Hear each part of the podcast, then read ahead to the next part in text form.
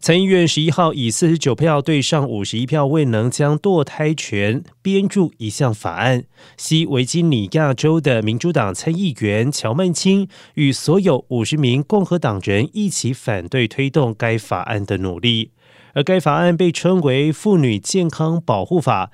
该投票正值最高法院可能做出推翻具有里程碑意义的1973年罗素韦德裁决的决定之际。尽管民主党领导人继续推进测试投票，但很明显的，他们将达不到所需的六十票门槛。参议员舒默表示，在联邦层面的加强堕胎权利的必要性相当重要，不能在十一月的中期选举之前进行。